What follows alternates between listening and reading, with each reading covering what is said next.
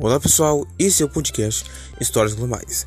E nesse 11 capítulo, vamos falar hoje para vocês sobre a história do Coliseu.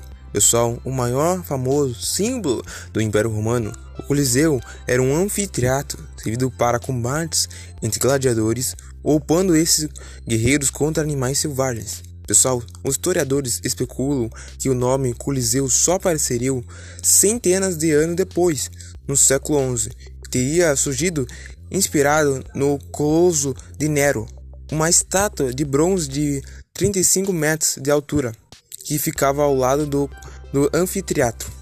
Pessoal, os principais combates disputados para comemorar a conclusão do Coliseu durante cerca de 100 dias e se estima que só nesse período centenas de gladiadores, cerca de 5 mil animais ferozes, eh, tombaram mortos em sua arena de 85 por 85 metros.